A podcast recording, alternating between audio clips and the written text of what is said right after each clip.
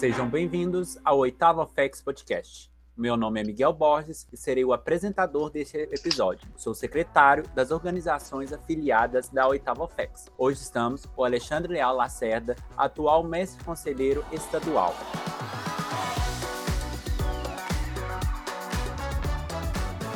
A gente sempre começa pedindo para a pessoa se apresentar, falar um pouco sobre você. E, e aí, quem é o Xandão? Boa noite a todos aí que nos escutam no podcast Leitava. Primeiramente, dizer que é uma honra estar junto com vocês aqui. Meu nome é Alexandre, né? Mas carinhosamente o pessoal me chama de Xandão. É, eu iniciei na Ordem Demolei no dia 30 de abril de 2016, aqui em Belo Horizonte, no capítulo Arte Real. Eu sou estudante de Direito, estou é, no sétimo período atualmente, né, no primeiro semestre de 2021. É, faço estágio no escritório de, de advocacia tributária e estamos aí para responder as perguntas, para conversar um pouquinho sobre é, o que, que a gente tem programado para hoje. E aí, Xandão, eu queria saber o porquê que a gente chegou até o apelido Xandão. De onde que veio? Qual foi a origem? Pois é, é, é até uma história engraçada até chegar no Xandão propriamente. É, eu, eu, antes de entrar na Ordem Molei, eu, eu sempre falo isso para todo mundo, que a Ordem Molei foi uma virada de chave muito grande na minha vida toda. É, antes de entrar na Ordem eu era uma pessoa que não falava muito, que era muito calada e, e que não tinha muita comunicação com todo mundo. E eu, eu, estudava numa escola até meus 13 anos, e quando eu fiz 14, a gente mudou de casa aqui na minha cidade. E eu tive que mudar de, de escola porque ficava muito fora de mão estar frequentando a escola que eu frequentava antes, né? E aí eu fui para um lugar que eu, que eu não conhecia ninguém e tal, e, e a, passando o tempo assim, eu não consegui fazer muitos amigos, acho que eu era meio não convencional para o pessoal que estudava comigo. Sim. E a galera da escola que eu, que eu estudava me chamava de Paulão. Aí eu deixei para vocês tentarem entender, porque até hoje eu mesmo não entendo por que, que esse era meu apelido. Mas é, foi Paulão até uns dois anos. E aí depois eu mudei de escola, porque eu era atleta do Minas, né? Eu era jogador da equipe de vôlei do Sub-16 lá e os treinos começaram a apertar e eles me ofereceram um convênio em uma outra escola que era mais perto do Minas pra, e me dava mais facilidade para estar participando dos treinos. E aí desde então que eu mudei de escola, né, e que eu comecei a me dedicar mais a essa, essa parte atlética da minha vida aí, é, o pessoal começou, me chamava de Alexandre, por, Minas, porque eu também não conversava muito com ninguém. Até que um dia meu técnico me chamou de Xandão e começou a pegar. E aí ficou Xandão, e aí desde então, é, todos os lugares que eu vou, que eu é, tenho uma, uma, facilidade de me comunicar depois que entrei na Ordem Molei, eu, eu me apresento como Alexandre, mas carinhosamente com Xandão também, como a maioria deve me conhecer. A sua formação no, no Minas, não só no Minas, mas em outros esportes, você acha que é importante na sua construção como pessoa? Ah, eu acho que foi muito, viu, cara? Junto com a Demolei foram as duas coisas que mais impactaram na minha, na minha juventude, né? Eu, era, eu sempre fui mais cheinho assim, né? O pessoal deve me conhecer. É, mas na época que eu entrei no Minas, de fato, né, para equipe e, e sendo atleta é, do, do, dos times da, da categoria de base do Minas, é, eu regrei bastante a minha vida, é, tive uma vida saudável muito grande por, por um período da minha juventude, é, e, e, junto com a Ordem Molei foram as coisas que mais beneficiaram assim, é, desse meu crescimento é, pessoal, é, sem dúvida nenhuma, aí, dos meus 14, 15 anos até meus 17, 18 anos. foi, foi uma experiência incrível, acho que foram as duas coisas que, abre aspas, salvaram a, a, minha juventude, de ser uma pessoa mais alegre, uma pessoa mais saudável, uma pessoa mais feliz. É, e sem dúvida eu recomendaria para todo mundo aí que busca um esporte que, que goste, que busque participar da Ordem Demolei também, que eu tenho certeza e recomendo a todos e falo né, que são coisas que salvam vidas mesmo. Só por curiosidade minha mesmo, qual era a sua posição no vôlei? Eu era central. O pessoal fala que os, os maiores é, geralmente é mais bobão, né? Eu, eu, sou, eu sou um pouco desastrado também. E aí, é, logo de cara, logo de cara já, já me colocaram nessa posição. Então, eu, eu, sempre tive uma resistência um pouquinho, sabe? Gostava de jogar é, nas pontas, principalmente de oposto, né? Que não precisava passar. É, mas, mas aí acabou que não teve jeito mesmo, não. E aí, desde que eu comecei a jogar mesmo, né, nas, nas equipes da base, eu, eu fui central e central mesmo, sabe? E a bicicleta na sua vida, né? Ultimamente a gente percebe que você vive postando, né, sobre os quilômetros aí que você anda. É, sim, sim. Para você é a bicicleta, né? Talvez o vôlei não, mas a bicicleta é. está presente. É, eu parei de, de jogar no Minas quando eu fiz. Quando eu tava, ia fazer 17 anos, foi mais ou menos nessa época porque eu operei o joelho, né? E aí eh, surgiu uma oportunidade também da minha vida de eu, de ir fazer um intercâmbio e tal. E é, foi tanta emoção acumulada, assim, né? De, de, parar com uma coisa que eu gostava tanto da minha vida, que infelizmente por essas questões aí da, da cirurgia e tal, e felizmente pela questão do intercâmbio também, é, a gente eu, eu tive que parar e acabou que depois que eu voltei do intercâmbio, né, que lá, lá eu tive a oportunidade também de jogar pela escola que eu, que eu estudava, é, acabou que quando eu voltei, eu já fui entrando na faculdade direto, assim, eu não tive uma... Não, não que não, não tinha tempo, sabe? Mas eu não tive uma motivação maior, assim, para voltar a fazer algum esporte. Então, tudo que eu tinha é, emagrecido da época de Minas, né, da época que eu era atleta, eu acabei que eu ganhei esse, esse peso de novo aí e até um pouquinho a mais. E aí, passando o tempo assim, eu senti uma necessidade de fazer alguma coisa, porque é, a pessoa começa a ficar mais ansiosa, começa a ficar com alguns problemas aí de saúde. Não não, não tive nenhum, graças a Deus, mas é, as pessoas que estavam à minha volta, né, minha família, meus, meus amigos, começaram a alertar sobre esses riscos aí de ficar sem fazer nada. E no meio disso tudo aí, a gente entrou numa pandemia, e a gente, as academias fechadas, né, a gente não, não tinha muita opção do que fazer ou do que pensar, e acabou que é, essa bicicleta, assim, ela entrou como uma válvula de escape muito bacana aí da minha vida e que é, eu gosto bastante, fico muito feliz de sempre estar podendo andar. É, eu postei lá no, Instagram e deixo sempre lá nos destaques lá para o pessoal ver e para tentar motivar algumas outras pessoas de estar começando a essa prática, sabe? Porque no início, igual qualquer hábito, é uma coisa difícil, mas à medida que você vai fazendo, à medida que você vai desenvolvendo, as coisas ficam mais fáceis. Até deixar um agradecimento especial aí a dois irmãos do meu capítulo, né, que foram as pessoas que mais me incentivaram a, a começar. É, é o, o, irmão Alessio o irmão Tiago, né, que são seniors demoleiros do meu capítulo, partilhamentos conselheiros lá do Arteal também, que eu via todo dia eles postando 50, 100, é, 80 quilômetros de bicicleta e eu ficava assim, mas que isso, os caras estão tão, tão voando, é como assim? E acabou que depois eles, eles postando também com relação à vida deles é, saudável, a vida deles, é, a quantidade de peso que eles estavam perdendo e, e foi um grande exemplo aí para dar esse start e fazer esse início mesmo, que eu acho que foi muito importante. E aí, né, perguntei antes sobre a sua formação em relação ao esporte, eu queria saber o que, que a Ordem Nemolei trouxe para você né, do Xandão, que modificou o Xandão de 2016. Foi quando você iniciou para esse Xandão que é o de 2021. O que, que a Ordem trouxe para você e agregou?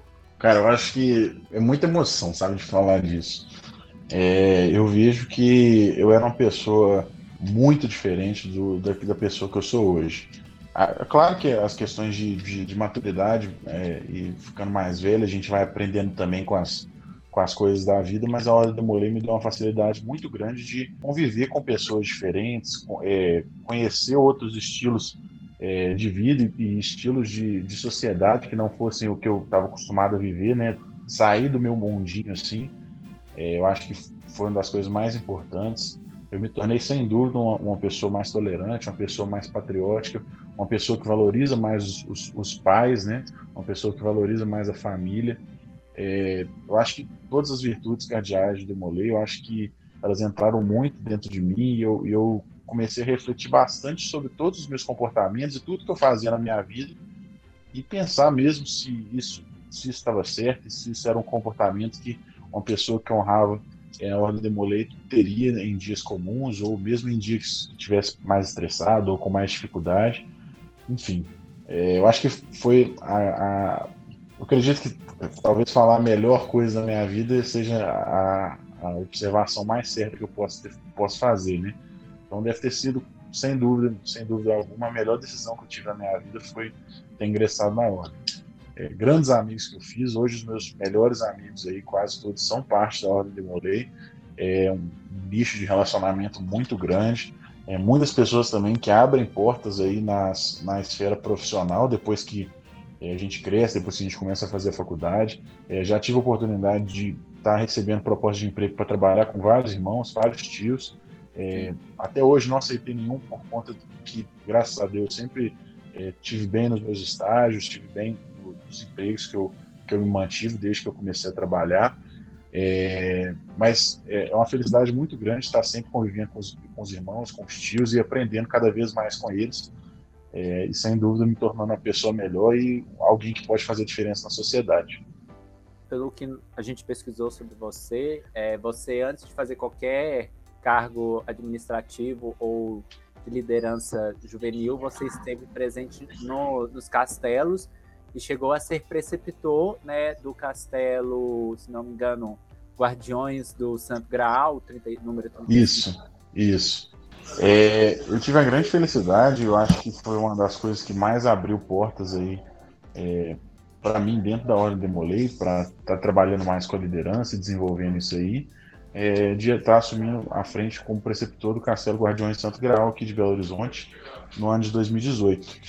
É, nosso castelo aqui estava passando por uma grande dificuldade, ele tinha acabado de reabrir, ele ficou fechado é, por dois anos por conta é, de não ter escudeiros, né?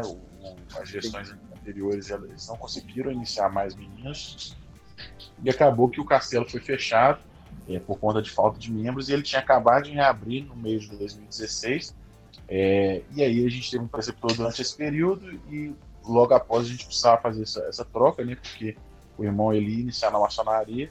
É, e aí foi feito o convite para mim para que pudesse trabalhar junto com é, meu querido amigo tio Fernando Barbosa, né, que consultou do meu capítulo é, à frente do castelo, para estar tá levando um pouco de, de, de, carinho, um pouco de, de aprendizado para os meninos pequenos. Eu sempre falo que eu aprendi muito mais com eles do que eu acredito que eles tenham aprendido comigo.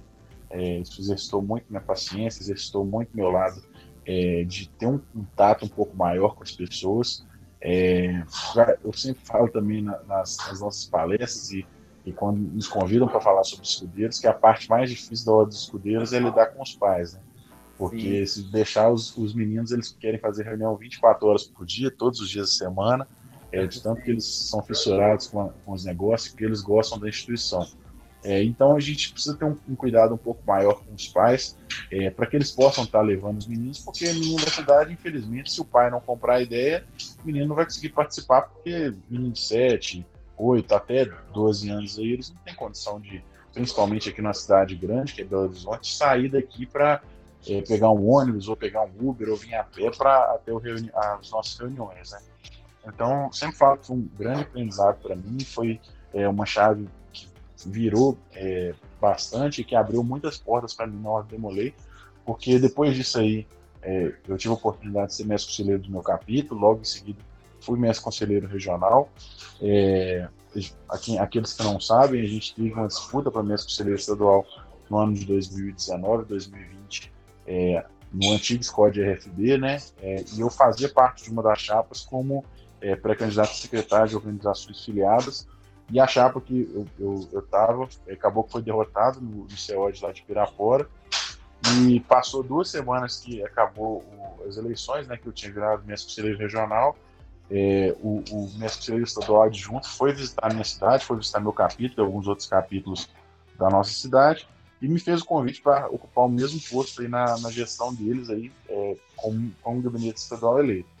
Eu de cara aceitei porque fora chapa, fora qualquer outra questão sobre essa daí, o mais importante era a gente estar trabalhando pelas nossas organizações e principalmente pelas organizações filiadas que eu tinha um carinho tão grande. Desde então eu, eu me aprofundei bastante no estudo dessas, é, dessas questões, né, trabalhando pela, pela Ordem dos Escudeiros, entendendo um pouco mais sobre o Clube de Mães, entendendo um pouco mais sobre priorados da cavalaria também, e foram coisas que me ajudaram bastante a, a desenvolver e ter essa abertura para estar trabalhando em esferas superiores. É, e aí, daí foi, daí em diante, foi só para frente, né? O pessoal brinca que foguete não tem ré, né? Então, é, aí depois por tudo aí que a gente viveu e que está vivendo ainda como gabinete estadual. É, nós percebemos né, que na, na, maioria das vezes, quando você faz algum discurso, alguma coisa, você traz né, esses traços do, dos castelos e cita os escudeiros né, e todos os serviços com, com eles.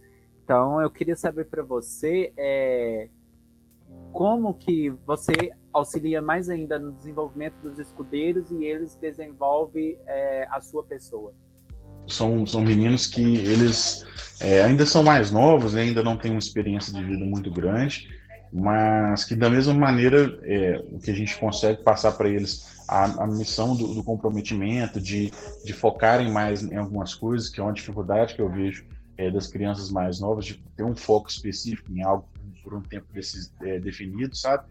É, eu acho que eu aprendi muito com os escudeiros, principalmente exercitar a paciência, é, a ser uma pessoa mais flexível, a ser uma pessoa que é, até, mais, até mais tolerar é, comportamentos ou atitudes é, diversas de outras pessoas. Eu queria saber de você, o Xandão, porque você hoje ocupa o cargo de secretário nacional da Ordem dos Escudeiros, e aí eu queria ver quais são os esforços, quais são as dificuldades que estão ocorrendo nesse tempo de pandemia, trabalhar né, na secretaria da Ordem dos Escudeiros. É, Miguel, eu acho que a maior dificuldade é a gente não estar tá, é, tendo as reuniões é, presenciais e principalmente com os meninos menores, que é, a gente vai ter uma competição muito grande entre os aparelhos eletrônicos é, na casa, para eles estudarem nas, nas, escolas, né? E até mesmo para o lazer deles, nos videogames, etc., por estar num período mais recluso que a gente não pode estar fazendo muitas atividades. É, foi uma felicidade muito grande quando o Fabrício fez o convite para estar trabalhando nessa pasta aí no Gabinete Nacional. É, eu acho que foi uma coisa que eu vi uma necessidade nos gabinetes nacionais anteriores, que faltava uma atenção específica à Ordem dos Escudeiros, algo, algo a mais do que simplesmente cuidar da, da campanha nacional de incentivo à excelência para castelos, né, a CNSC, é, e ter uma autonomia um pouco maior para conversar com os preceptores, conversar com é, os irmãos para tentar fazer e difundir uma ordem dos escudeiros melhor. É, a gente vem desenvolvendo um trabalho muito interessante, eu acho que é, na medida do possível, por conta da pandemia, claro, é, todo, tudo que a gente vem, vem fazendo vem dando resultado e vem sendo elogiado pelos nossos mestres conselheiros nacionais. Dia 18 de março a gente teve o nosso é, The Conference, né, que a gente tratou um pouco sobre cada uma das, das, das, das partes da Ordem de Molay, né, e a gente pôde fazer o nosso segundo encontro nacional da Ordem dos Escudeiros, na verdade, primeiro, né? Porque o que a gente fez no semestre passado, a gente fez para os preceptores, é, mas a gente considerou que fosse o segundo, né? Para que a gente tratasse também com os escudeiros diretamente e apresentasse algumas coisas para eles. É, além do nosso encontro que a gente fez, que deu mais de 100 pessoas é, simultâneas é, de uma vez, que a gente vai estar tá lá no YouTube do Demolei Brasil, se vocês quiserem conferir depois. É, a gente soltou no semestre passado, além do corriqueiro, o edital da CNSC, a gente fez um concurso cultural que tratou sobre desmatamento é, e a gente também é, fez o, o, os escudeiros contra o coronavírus, que foi uma campanha junto com a Comissão Nacional da Ordem dos Escudeiros, é, para que a gente trabalhasse um pouco com os escudeiros é, esse, o início da ordem da, do Covid-19 no mundo, né? É, trabalhar com crianças, né? Eles acabam soltando aquelas pérolas, e como você falou sobre esse último encontro com os escudeiros, se eu não me engano, algum escudeiro soltou assim: Nossa, Fabrício, sua voz é feia, coisa assim do tipo. Você tem alguma história com os escudeiros que você acha que foi engraçado, algum, algum momento que você gosta de estar lembrando em relação a ele? Eu acho que os meninos tinham um apreço muito grande por mim. É, o pessoal sempre fala aí, sempre lembra, né, que quando é, a gente tinha reunião ou quando a gente tinha qualquer encontro assim, que era mais público assim, tinha um menino específico, vou falar o nome dele aqui porque vai que um dia fica famoso tal, e alguma coisa assim, mas ele era meio viajado, assim, sabe? Ficava olhando para cima tal, e, e sempre estava rindo. Aí sempre chamava ele para conversar, aí beleza tal. E aí, de vez em quando, a gente tava apresentando atividade ou fazendo alguma coisa assim. E aí eu olhava para o lado, ele estava olhando para mim e rindo. Aí eu falei assim: o que, que foi ele? Nada, ia e tal. Então, tipo, isso era uma coisa que me divertia muito, sabe? Por, por não entender o, o, motivo, sabe? E, tipo, ver que é, esse, esse riso dele era de alegria de estar lá com os meninos, de estar com, com o, os meninos lá curtindo e fazendo as atividades que a gente estava propondo para eles. Fora essa, eu acho que tem a do, do dia dos cinco anos mesmo, né? Que a gente programou um evento que, na minha cabeça, ia dar 50, 60 pessoas assim no máximo e acabou que deu mais de 100, acho que deu 120 pessoas, assim, um negócio assim. É, e aí, essas 100, 100, pessoas aí não comportavam o evento de pizza que a gente ia fazer depois. E a gente já tinha vendido os convites tal, e, e a galera lá esperando sair as pizzas e tudo mais. E aí eu tinha pedido às tias, do, mães dos, dos lá, que elas, quando a gente estivesse no encerramento, que elas já estivessem começando a, a assar as pizzas lá no forninho, né? Que a gente estava fazendo mini pizzas é, para a gente começar a, a, soltar as pizzas logo que, comece, que acabasse o evento. E a loja maçônica acabou a luz. Então, em pleno, em pleno aniversário de cinco anos, né, acabou a luz, mas foi, foi bem engraçada a situação. E aí eu queria saber de você, é, quando foi que você sentiu essa vontade ou talvez interesse de chegar ao cargo de mestre conselheiro estadual? É porque muitas pessoas entram, não sentem interesse por cargos capitulares, né, nem mesmo capitulares como mestre conselheiro, mas você chegou até aí. Quando foi que você teve esse interesse? Bom, eu falo, falo para algumas pessoas que me perguntam isso, e realmente é a verdade. Tem gente que, que fala assim, ah, duvido, tal, acho que foi com o tempo e tal. Mas no dia da minha iniciação, quando a gente acaba tudo lá e olha para a situação, como o que está acontecendo, né? Que eu acho que deve passar isso na cabeça de todo mundo, o que está acontecendo, como é assim, que, como eu vim parar aqui e tal. E aí eu vi aquele menino de colar verde lá na frente, assim, e falando bonito e tal, e, e, e senti uma confiança nele falando, e eu falei assim, ah, eu quero ser esse cara aí. E aí, em diante, eu, eu comecei a entender, estudar bastante sobre a instituição, ver o que, que era cada coisa, e estar tá entendendo o propósito da gente estar tá fazendo tudo aquilo, e desde o dia que eu iniciei, é, até a época que eu fui para o intercâmbio, eu, é, meu, minha cidade aqui tem seis capítulos, na época tinham três, e aí eram dois que reúnem aos, aos, aos sábados e um que reúne aos domingos. O meu reúne aos sábados. E aí eu sempre ia no meu, a reunião do meu era duas e meia no sábado, e às 15 horas tinha a reunião do outro, então quando acabava a minha reunião ainda tinha um finalzinho da, da reunião do Guido, né, que é o capítulo vizinho, e no domingo eu estava sempre na reunião do capítulo Belo Horizonte, que é o outro capítulo aqui, que era o outro capítulo na época aqui de Belo Horizonte, né?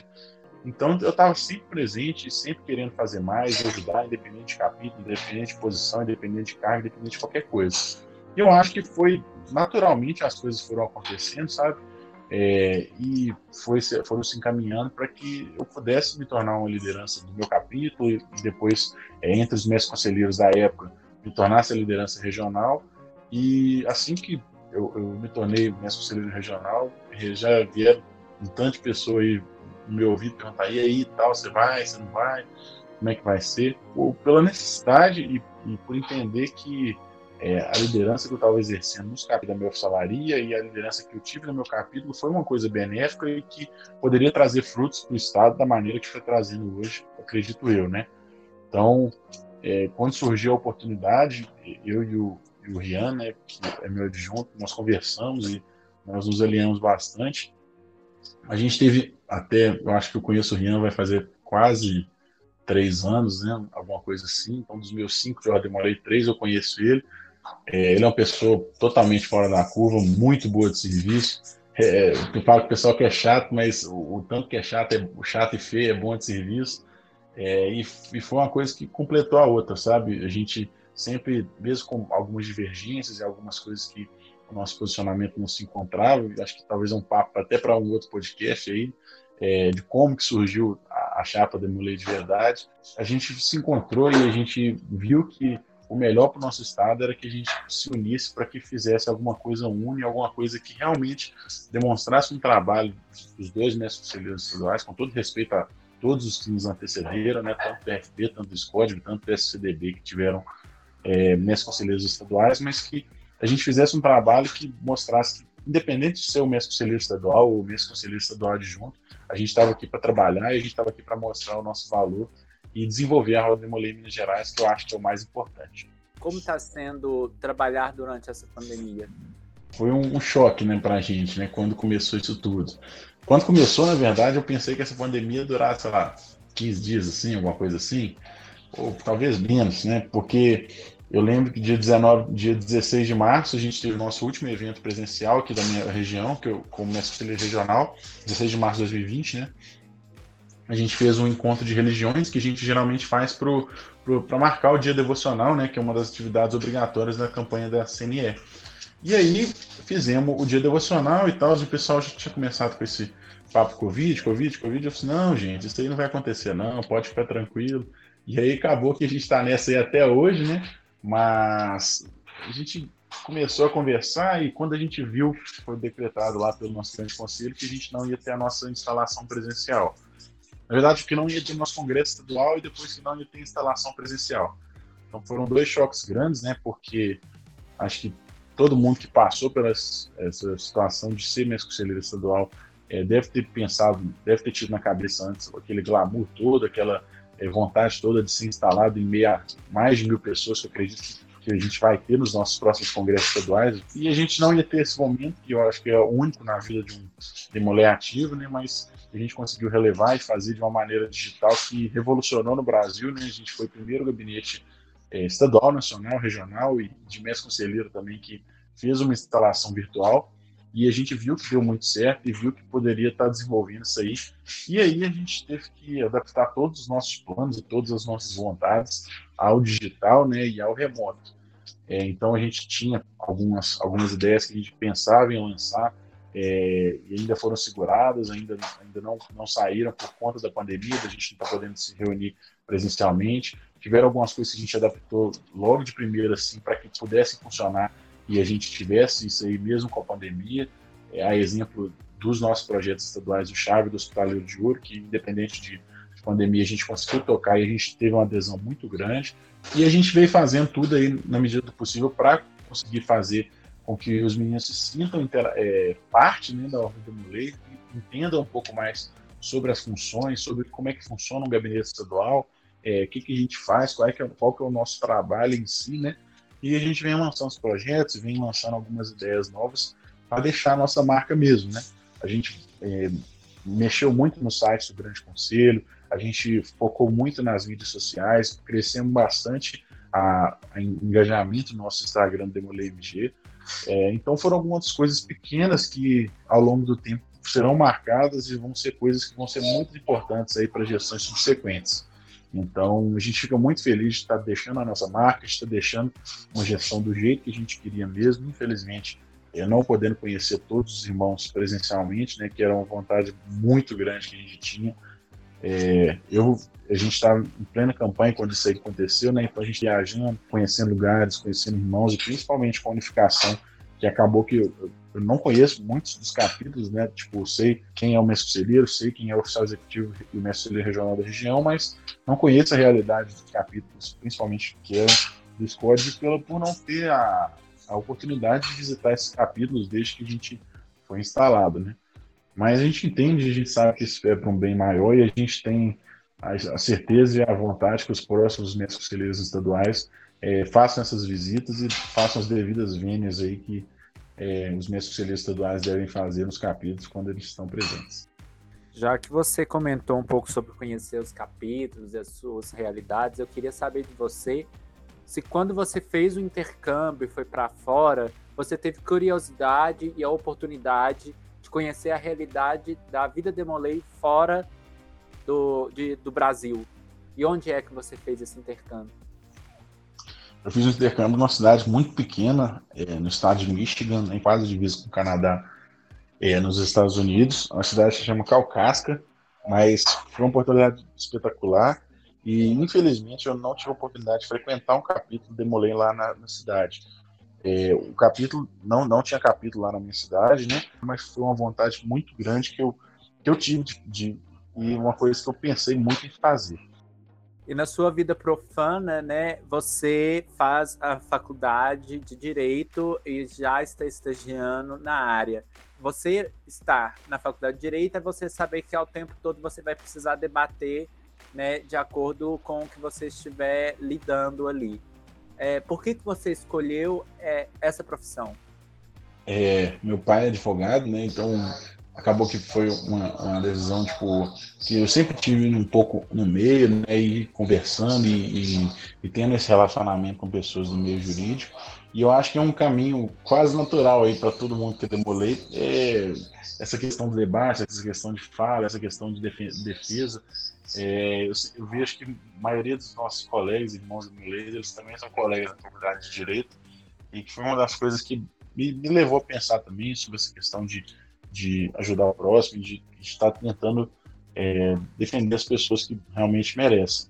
É, foram um dos meus pensamentos iniciais. Hoje, quase a faculdade inteira completa, né? Faltando um pouco mais um ano e meio para formar, eu já tenho uma visão um pouco diferente do que eu, do que eu tinha quando eu, quando eu entrei. É, hoje eu, eu, me encaminho aí para uma área que eu não imaginava de jeito nenhum quando eu comecei a, a fazer faculdade.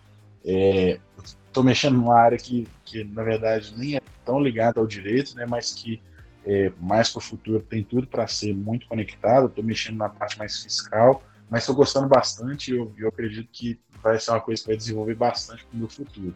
Passando um pouco mais para sua vida profana, a gente sabe que você é muito fã do, do Gustavo Lima. Tem várias histórias sobre você e o Gustavo Lima.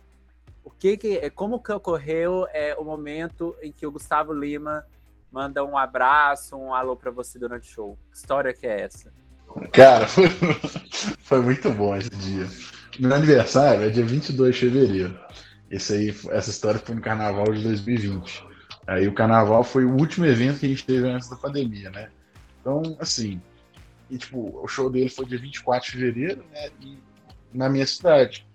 E aí, quando eu vi, assim, tipo, o pessoal sempre falava assim: ah, vamos nos eventos, vamos nos eventos. Só que eu sempre fui mais de ficar no bloquinho ou ficar em casa de alguém, tranquilo, tal, conversando com o pessoal.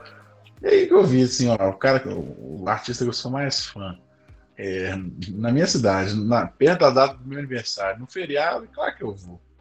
Aí eu fui, né? E aí, tipo, nesse show, é, acabou que a gente chegou mais cedo do que do que tava na programação. E tava tendo uns outros shows antes que eu nem tava nem aí, né? Tava só esperando acabar para começar o que a gente queria. Não sei porquê, mas estava dando muita confusão. E aí, tipo, toda hora aparecia um segurança, tirava um, tirava outro e tal. E nisso daí, tava eu e mais um, dois, quatro amigos, e aí, tipo, cada vez que dava confusão, abriu espaço para a gente chegar mais para frente. E aí a gente ia chegando, chegando, chegando, chegando. E aí quando começou o show, tal, aquela emoção, e cantando e tal. E aí o Saulinho começou a apontar para os outros, levantar e tal. Eu tava com um chapéu. Aí ele tava começando a jogar aquelas toalhinhas, sei lá, aqueles negócios assim. Aí eu levantei o chapéu assim, tirei, mostrei para ele, e ele fez uma mira assim para jogar.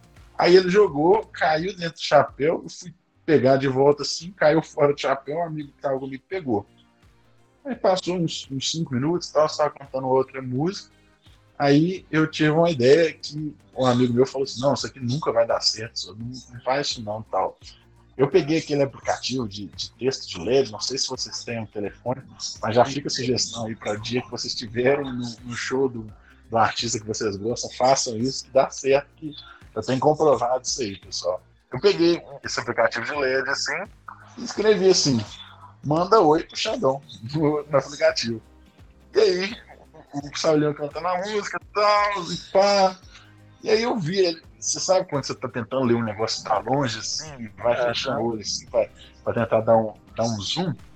Aí ele cantando a música e aí tentando olhar assim, eu chegando mais perto assim, só que a gente já tava muito perto do palco ele, Xandão, assim, nossa senhora, foi uma emoção muito grande, tal, fiquei feliz demais tal.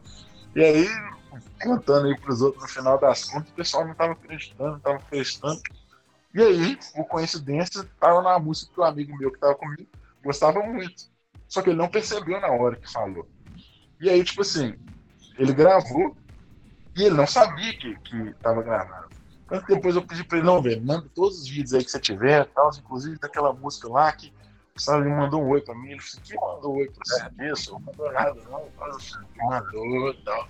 E aí tá lá, o Gustavo Leão me dando um oi aí, foi um dos ápices aí do meu 2020.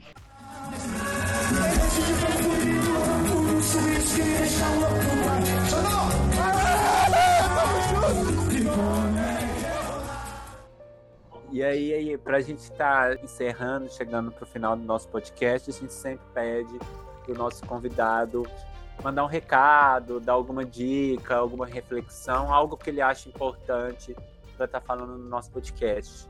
Bom, primeiramente agradecer aí a Oitava aí pela, pela sua oportunidade. Né? É uma oficialaria que vem desenvolvendo um trabalho incrível, aí mesmo meio a pandemia, é, não desanimando de jeito nenhum e tal.